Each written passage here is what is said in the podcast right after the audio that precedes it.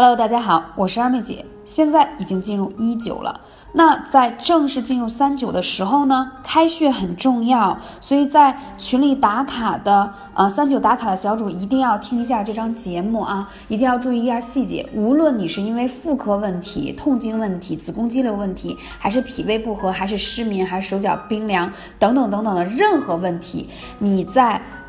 一九开始的时候，一定要先灸的是你的脾胃穴。脾胃穴是哪两个穴？一个是中脘穴，一定要灸；一个是足三里。那足三里呢？我在周末的时候发朋友圈，特意跟大家强调了，足三里这个穴位特别重要。但是你一定先需要用手去。推拿按摩它这个足三里这个穴位才可以。如果你不知道的，赶紧去看一下我的朋友圈，我已经把操作的手法发在朋友圈，就是为了让你们知道到底怎么去按。因为三里如果不通啊，你就会出现打嗝、胀气、胃酸、烧心、消化不良等等等等的问题。但是为什么又说到啊，任何的疾病一定要先灸一下脾胃呢？因为第一，脾胃是后天之本；第二一个呢。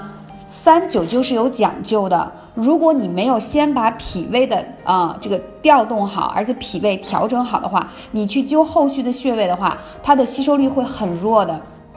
这就是为什么很多人在用艾灸了一段时间，并没有看到很明显的好转反应，或者在使用艾灸过程当中出现很多的排异反应等等等等。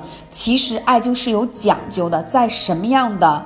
节气啊，我们配合什么样的手法都是非常重要的，所以今天特意来加急录了这个三九灸，来呼喊一下大家。那我会从今天开始陆续更新在三九天的艾灸时候一些小细节和手法。那与此同时，我还要强调一点呢，就是。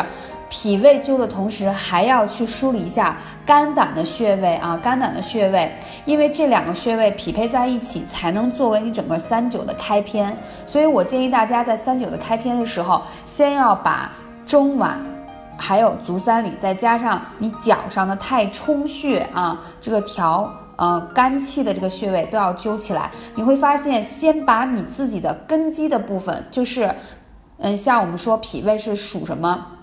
那个属木属土的，像这个肝气是属木嘛，然后脾胃是属土的，要把这两个的积极性调动起来之后，再去调整你其他的配穴才会有效。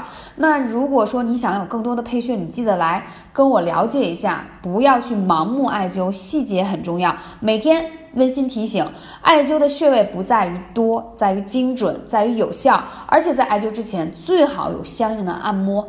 刺激到穴位以后，效果才会好。感谢你，我是二妹姐，期待下期节目再见。